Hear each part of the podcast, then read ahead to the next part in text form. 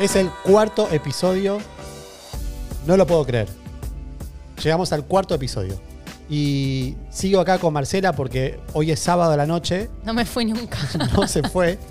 Pero bueno, grato que esté acá. Bueno, te felicito. Ya el cuarto, buenísimo. El cuarto, el cuarto y, y dos con vos, ya en este caso, dos con vos, dos sin mí. Yo No, ya te estoy ac- acaparando el, el espacio, pero bueno, me, me encantó.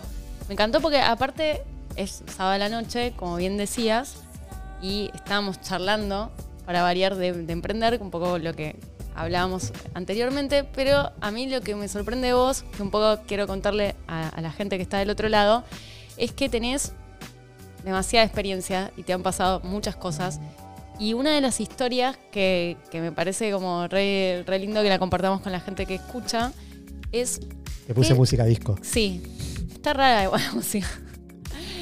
No, porque en esto que estábamos hablando, eh, bueno, vos tenés una experiencia que quiero que le cuentes a la gente cómo es que, ¿qué tenés que ver vos con Ricardo Ford? Bueno, en realidad justamente unir puntos hacia atrás es buscar también eh, las respuestas a dónde ir para adelante. Y Ricardo Ford fue muy especial en mi vida porque, mm, eh, bueno, ya se van a enterar por qué, pero quería dejarlo plasmado acá en un podcast. Estábamos hablando hace un rato con, con Marcela y, y empecé a recordar lo que fue en realidad Ricardo Ford en mi vida. Suena re cholulo, ¿no? Re- No, pero- no, pero por eso, yo en realidad, digámosle a la gente, te insistí yo, pero porque me parece interesante esto, en, en esto que hablamos siempre de salir mentalmente del país, y, y vos cómo llegó una propuesta, ¿no? O bueno, se generó la propuesta, pero vos tenías que ya tener, tenías que, mm, digamos, tener la experiencia o ya ver de qué manera lo resolvías justamente para salir del país y poder hacerlo, porque era un gran desafío. Sí, sí, en ese momento todo el mundo estaba atrás de venderle algo a Ricardo Ford. Todo el mundo. ¿En qué año estamos hablando? Eh, 2013 habrá sido. No me acuerdo. Sí. No me acuerdo, pero. o sea, eran los comienzos de él, ¿no? O ya, sí, no, ya estaba... ya, ya estaba pu- popular, digamos, eh, fue el gran verano en donde él tenía su playa y donde fue como todo el hiper popular. Era muy controversial, pero bueno, poniéndonos un poco en contexto, con mi hermano, teniendo la productora, nosotros habíamos desarrollado una plataforma que te permitía poder transmitir en vivo por televisión digital, o sea, por IPTV. Claro, En ese momento no había shows en vivo de YouTube, no, no podías transmitir en vivo de YouTube. Claro, sí, no, me, me acuerdo Eh, que no existía. Claro, entonces nosotros habíamos desarrollado una plataforma, pero me faltaba cómo validar esa plataforma. Necesitábamos gente que in- ingrese a los canales nuestros para que eh, consuman. Pero el problema era que el servicio estaba en dólares. Ah, Era muy caro. claro.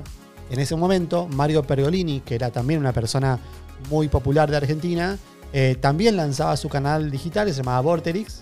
Entonces era como, bueno, vamos a competirle. Claro. Tenían un gran competidor. Claro, faltaba eh, alguien que valide realmente el producto, pero en ese momento Ricardo Ford era bastante controversial. Es más, a mis amigos eh, no le podía decir que yo estaba a punto de cerrar con Ricardo Ford porque era medio, viste, es como... eh, Sí, o sea, digamos que, que era una figura difícil de manejar y entonces, bueno, está en, en pleno auge, ¿no? Era Claro. medio incon- incontrolable, por lo menos se veía así en la tele, como, como alguien que no se podía manejar muy bien. claro, Quizás después no era así, ¿no? Pero eso es un poco lo que se percibía desde afuera. era así.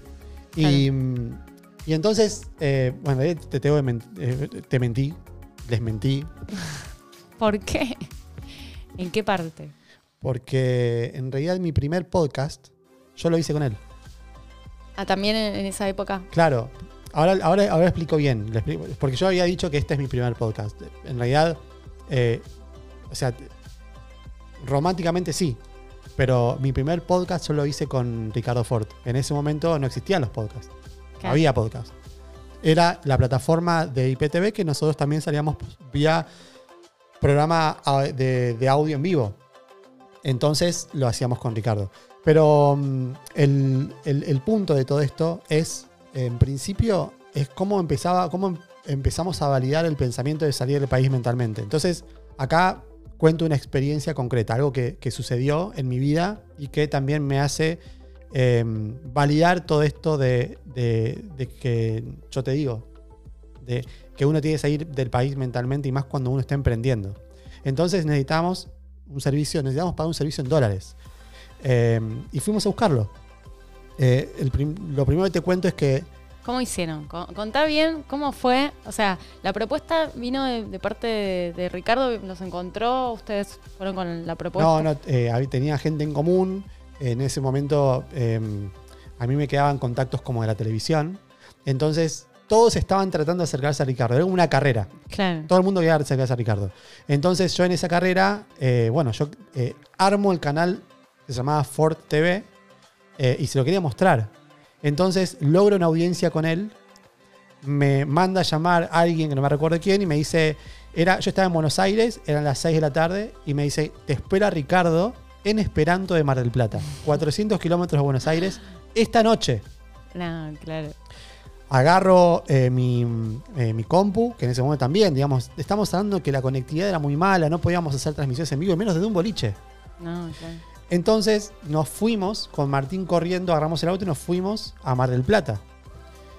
En el medio de la ruta se me cruza un puma, un gato montés gigante, y choco. Peligro, mal. Casi nos matamos en la ruta con Martín, tratando de llegar puntual a, a- a ver a Ricardo Ford.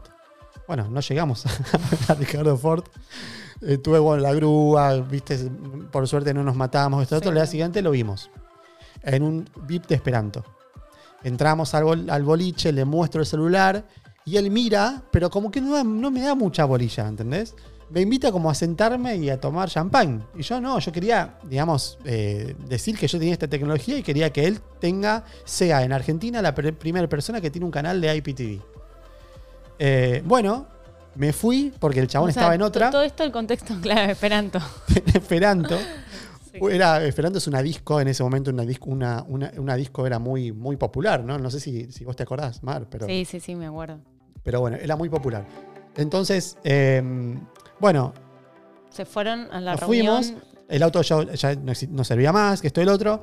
Eh, llegó a Buenos Aires, pasó una semana, no pasaba nada, pasó dos semanas. no pas- Mientras tanto, trataba de, de de pedirle, digamos, ayuda a mis, a mis contactos para que me ayuden a que él lo vea. Y un día, ¿qué pasó? Me llama Ricardo, a- o sea, número privado, me llama Ricardo Ford a mi celular y me dice, eh, ¿dónde estás? Así de una. Digo, no, mi estudio es acá en Palermo. Yo en ese momento tenía un estudio, eh, una casa era con, que lo usaba como estudio. Y a las media hora llegó Ricardo con seguridad, con un montón de gente, que esto Claro, lo otro. porque Ricardo implicaba que no era solo Ricardo. Ah, él tenía con su Rolls. Royce. Claro. Entonces yo ya tenía más o menos el speech preparado. Y le empiezo a mostrar, viste, que podía transmitir desde un iPad, desde un teléfono, desde que se podía ver desde cualquier dispositivo del mundo las 24 horas y todo eso. Le encantó la idea y dijo, lo quiero. Yo no, no le había pasado un precio, nada. Claro. Pero eh, tenía esta cosa de emprendedora de tener que, que- que lo quería hacer. O sea, yo y él también muy emprendedor. Ahí hicimos match con él. Al día siguiente, o sea, teníamos que crear contratos, tendría que pasar un presupuesto, no le había pasado un presupuesto.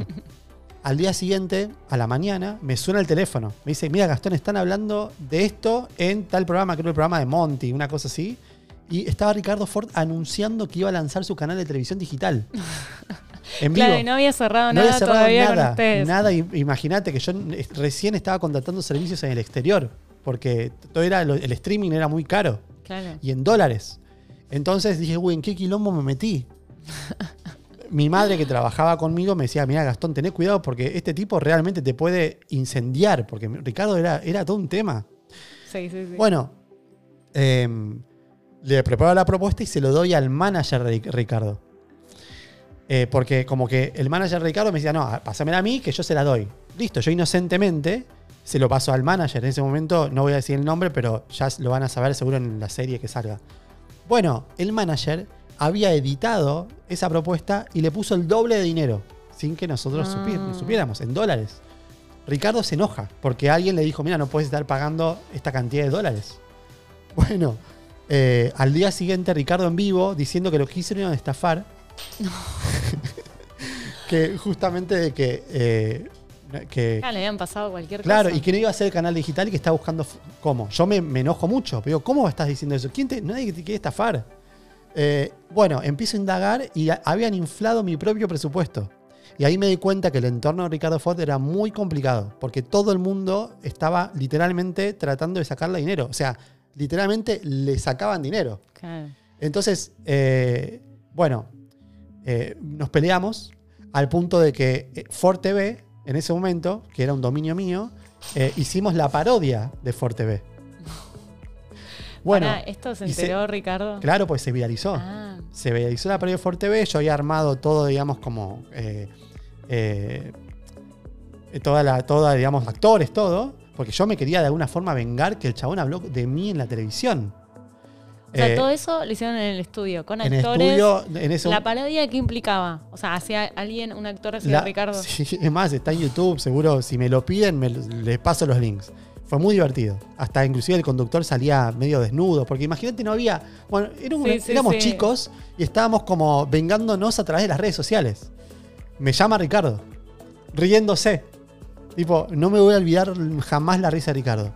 Y me cita a la casa y ahí eh, cerramos el acuerdo. En ese momento yo no sabía que habían inflado el presupuesto. Él, él, o sea, aceptó el presupuesto que estaba inflado Claro. y yo no sabía. Bueno, eh, pasa el tiempo cuando yo veo el presupuesto y el, el manager este medio chanta me dice, mira, me tenés que dar la mitad.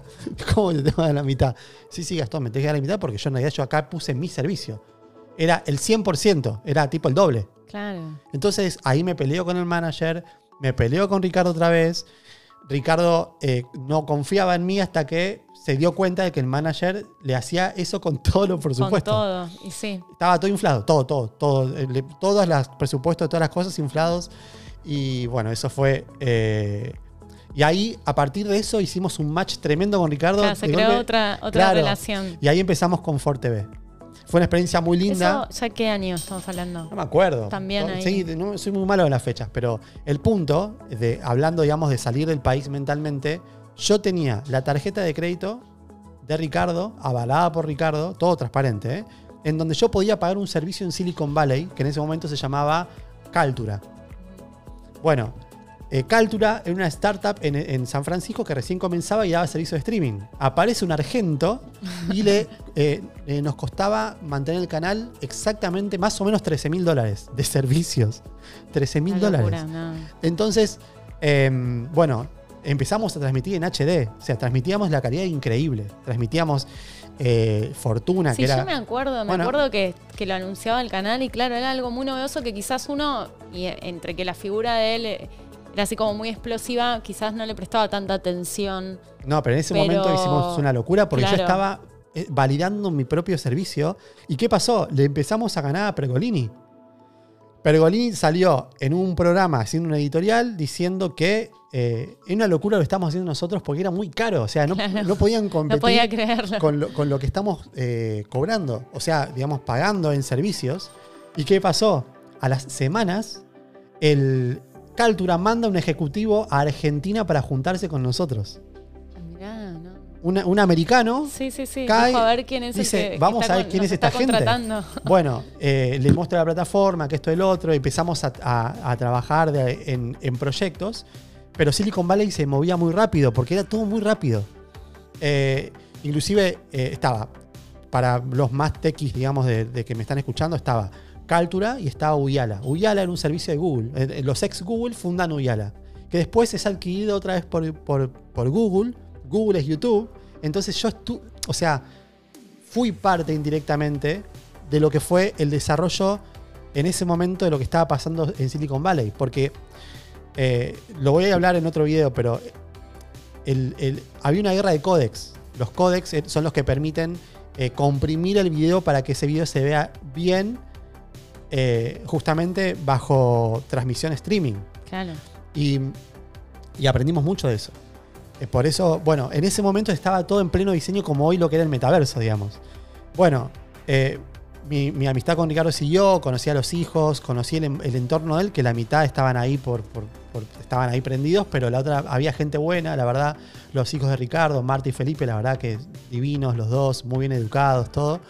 Pero bueno, hicimos Ford TV y después Ricardo entró como una especie de crisis con el medio, en donde empezó a ser censurado y entonces utilizaba Ford TV como el tipo cadena nacional, hablaba Ricardo. Y, Y después hicimos más adelante eh, eh, Fortnite Show, que era el programa de él en televisión. Y ahí pude también de alguna forma volver a mis raíces, que era el estudio de cine y televisión. Yo estudié eso. Sí, sí. Entonces ahí pude estar en el estudio de televisión, pude realmente vincularme con gente de la televisión y me di cuenta que no me gustaba, la verdad, que quería llegar a casa. Una de las anécdotas copadas es que termina, una- me acuerdo un día, un sábado, un programa y mm, Ricardo quería seguir hablando. Fue al estudio y hicimos un podcast. ¿A qué hora era? Estamos hablando. Tipo 1 de la mañana, 2 de la mañana. Eh, Claro. Mi madre buscó, eh, consiguió empanadas y estábamos un montón de gente. Y Ricardo y yo estaba haciendo un podcast con él. Fue, fue una experiencia muy loca. ¿Y qué tiene que ver con el emprendedurismo esto? Que en realidad el camino que uno, que uno transita no tiene por qué ser eh, cuadrado, digamos. Uno tiene que permitirse a este tipo de experiencias, porque yo a través de Ricardo yo aprendí muchísimo a relacionarme con compañías de afuera, a empezar a, a gastar dinero en servicios, muy importante, porque si no, no lo podía hacer.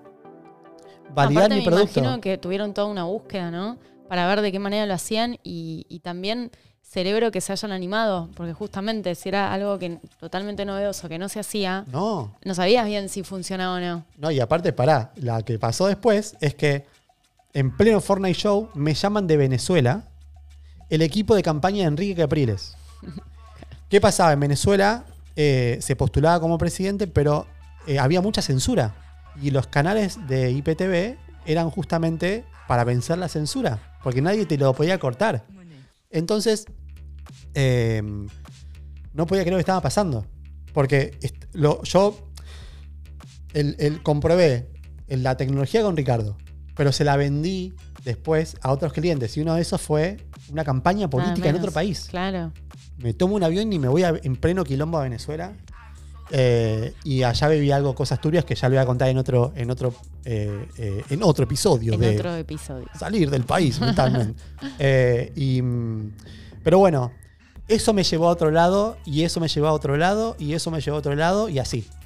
Y, y creo que lo, que lo que está bueno también entender de todo esto justamente es que salir del país mentalmente implica vivir por diferentes experiencias que todas te llevan a salir del país mentalmente. Sí, sí, sí, para perfeccionarse y, y poder hacerlo. Más cuando estás hablando también de la tecnología, ¿no? No, son La cosas tecnología que... va muy rápido, también es otra cosa que uno aprende, porque Sí. la compañía Caltura no existe más. Y, debe haber durado esa compañía dos años. Efímero. Sí, sí, sí. No sé. Nada. O sea, como, como está pasando con- en todo el mundo con compañías, eh, ahora más en el, en el rubro vintage, me pasó con la última compañía que estuve, que en un momento estaba allá arriba y hoy está allá abajo. Pero porque también eh, no se supo adaptar al crecimiento no solo de la tecnología, sino de la audiencia, de las comunidades y todo eso. También ese es otro, ese es otro episodio que, es muy interesante tocar, más que nada del lado del marketing, porque es un fenómeno desde el lado del marketing que si lo entendemos vamos a poder también trabajar con, con este tipo de casos eh, que son los clientes que se vienen el día de mañana. Pero bueno, volviendo Bueno, a Ricardo, un adelantado. no, pero nosotros conectados y en comunidad y, y interactuando a través de este tipo de, de- de espacios vamos a poder aprender del uno del otro, porque mi experiencia yo estoy seguro que le sirve a otro. Eh, pero bueno, no estaba bueno Esperanto. Mi amor, no estaba bueno Esperanto. No estaba bueno Esperanto. No, no conozco Esperanto en Mar del Plata menos. Pero No. Esperanto alguna vez creo que puede haber ido acá. No, no, no. Ah, Palermo, sí fui. Una vez. Ahora me estoy acordando. Así como entré, creo que salí. Pero no, bueno. no, no, yo iba, iba a Palermo, llegamos con el Rolls Royce. Creo que en me un, evento. Ahora algo me estoy acordando. Pero Ricardo era mágico. Sí, Una- me un- imagino. eh, Pero bueno, qué bueno que él también se jugaba por lo que quería. Se Eh, en- en, ese sentido, porque ya te digo, estaba medio solo porque había que jugársela. Me da, me da mucha pena. Y ojalá, si yo tuviese la posibilidad de poder contarle todo esto a alguien, a la única persona que se la contaría es a Felipe y a Marta. Porque, a sus hijos, ¿no? Claro. Porque, un ejemplo, yo en ese momento yo no conocía Broadway. Y él tenía su, su- su hora de teatro, que era eh, Fortuna en Calle Corrientes, pero él únicamente él vis- visionaba lo que él quería. El resto simplemente lo seguía porque él te- tenía dinero nada más, pero no tenía gente talentosa alrededor, no tenía gente que, que sume, era gente que estaba aprendido y todo decía que sí. Claro, no, en realidad quizás sí, podía haber gente talentosa, pero un poco se guiaban por lo que él decía. Quizás, ¿no? O sea, él tenía sí. la visión. Él Sí, era el, el sí. de la visión. Pero, Entonces, el, bueno. pero el tema es que él se iba a, a- para allá a buscar los trajes de pluma y toda esa cosa que se usaba en Broadway. Sí. Quedó, quedó para la historia. Creo que fue Eh, el o sea- musical, el musical que hicieron en, en- bueno, en el programa. Del, Eh, Rey del León. Rey León. Eh, bueno, ¿sabes Ese, lo que pasó? ese quedó para la historia. Yo estaba, estaba. Y Ricardo no llegaba y era, y había que grabar ese musical, que esto y el otro. Y nadie, o sea, Ricardo era un misterio porque no sabíamos con qué, qué iba a pasar. Porque en- en- planificamos el programa toda la semana y después el sábado se re- todo era todo otra vez, lo reemplazaba todo. Y en un momento cae Ricardo todo maquillado, con una máscara gigante, y todo el mundo se le rió. Todo. Claro. O sea, por las espaldas, ¿no? Pero se le rió y era como decía, qué ridículo, y todo el mundo grabando, y yo, yo estaba escuchando todo lo que, lo que decían las. eh, en, en el monitor, digamos, en el estudio, todo el mundo se reía. Y él estaba realmente trayendo algo que estaba sucediendo en Broadway. Y. O sea, él tenía mucho dinero, pero por otro lado era muy humilde en- o, o inocente en muchas cosas. Y bueno, y él se disfrazó de León y, y lo cantó y. Bueno, claro, él estaba convencido, aparte lo quería ofrecer al resto. Lo que pasa es que, claro, no todo el mundo lo Búsquenlo entiende. Sí, Lo- sí, no todo el mundo lo en entiende. No, no, no. Es que a veces cuando estás adelantado te pasa eso. No todo el mundo te entiende. O el fantasma de la ópera. Hizo, Ah, hizo el fantasma de la ópera. Puso. sí. O sea, el estudio ese. El estudio. eh, también, yo me acuerdo que se pagaba un espacio en América que costaba muy barato. Y se pretendía hacer en ese, en ese, en ese espacio un programa tipo mega show. O sea, como era- no era compatible, ¿no? El estudio se le cortaba la luz, o sea, era un desastre, Ah. no había internet de golpe, eh, había muchos problemas. eh, pero los otros días, Mark, que fuimos a ver Elvis en, Sí. al cine, eh, me hizo acordar mucho la vida de él. Pero él lo vivió en muy poco tiempo. Y él está eternizado para siempre en una leyenda. Y eso también hay que aprender de esas cosas, porque el chabón la hizo. Sí. Ponele que todavía estaba vivo y tenía, no sé, 60, no sé, pero tenía 60, 70 años. Pero no, a- no hubiese hecho lo que hizo. Y no, no hubiese trascendido como ahora trascendió. Sí, creo que ahora es más valorado. Obvio. ¿no? Ahora lo- uno lo ve y lo entiende, pero es lo que te digo, a veces cuando estás como muy adelantado, sos medio un incomprendido, ¿no? Y es un loco, decís, ah, no, porque tiene plata hace cualquier cosa. Y no, no era así. No, tal cual. Así tal que cual. no, está, está bueno también que, que pase eso ahora. Eh, por- bueno, lamentablemente no está, pero creo que está el legado de, de los hijos que Sí. deben estar or- Yo orgullosos. hablé una, una semana antes con él de que de muriera porque la celebré por el cumpleaños. Él estaba en Miami y después eh, se fue. Pero, eh, a ver, es, hay, hay muchas cosas que me, enseñar, que me enseñó. Inclusive me pasó algo muy loco. Tengo discos externos, tengo 12 discos externos de todo el material que yo tenía con él en crudo, entre los podcasts, cosas en el estudio, que lo voy a recuperar porque en realidad tengo que cambiar la plaquita del disco rígido, pero me lo pidieron para el documental. Como yo no sabía a quién se lo estaba dando, no, no se lo di a nadie. Y lo tengo yo. Sí. Y es un material sano. Así que en algún momento ese material se lo voy a dar quizás a, a sus hijos o, o lo voy a subir al mundo, no sé. Pero eso me ayudó mucho también a salir del país mentalmente. El pensamiento de él. Creo que él me enseñó también a, a- a eso. Nos vamos un avi- nos tomamos esta noche un avión y nos vamos a Miami. ¿Qué- ¿Cuál era, hay? era así. Sí, pero, pero, está, pero está bien. Y la gente dice, no, pero los, los viajes se planifican, que muchos días de anticipación. No, el chabón llamaba en Aerolíneas Argentina Plus y nos íbamos a Miami. ¿Entendés? Sí, sí, sí, sí. Eso es lo que hay que aprender de, de- de todo esto. Así que, em, qué lástima, Mar, que no estabas en esa época. Hubiese estado muy bueno. Hubiera estado muy divertido. Me hubiera encantado.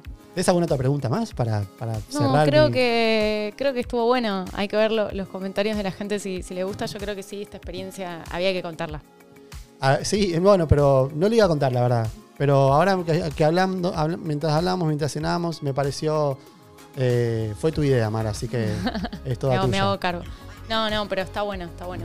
Está bueno contarlo porque además, eh, esto que decíamos, eh, me parece que hoy en día uno tiene una, mira- una mirada distinta de Ricardo Ford y, y también valorar, valorarle eso. Porque la verdad que sí, se jugó en un montón de aspectos y muchas veces no lo entendieron. Podrá, podría tener cosas malas o buenas, pero por lo que vos me transmitiste y me contaste, ahí veo también un apasionado. Así Sí, que eso, Pero créeme, tengo, tengo, tengo muchas experiencias, bueno, muchas anécdotas, que no, no dan quizás decirlas todas acá, pero ya ahora corto y te, te sigo diciendo, porque me voy acordando cosas estaban muy buenas, la verdad. Estaban muy buenas. Así que, bueno, te, te agradezco, Mar, y agradezco a la gente que, que me ha escrito también por algún que otro podcast, que son muy humildes, los hago, los Sí. hago también un poco, también para sí, tener una re, bitácora. lindo los mensajes. Eh, ahí yo pude leer algo de los que nos ponían, de algunas cosas que escucharon y también son motivadores. Está bueno, está bueno saber que están del otro lado y que. La verdad que, que sí, es loco. sí, es sí loco. que les sirve. Es loco. Bueno, voy a poner la. Nos vamos. Cantando. ¿Era esta la este música? tema. No, no era esta la Mm, música. No sé, eh, hoy cambiamos bastante. No era esta. eh. Ya, ya, me voy, ya me voy a, a- Esta era esta. Ahí está. Esa es la música de despedida. Creo que pasaron cuatro episodios y nunca la puse bien. Pero bueno, gracias. Gracias por estar. Y bueno, salgamos del país mentalmente. Adiós. Adiós.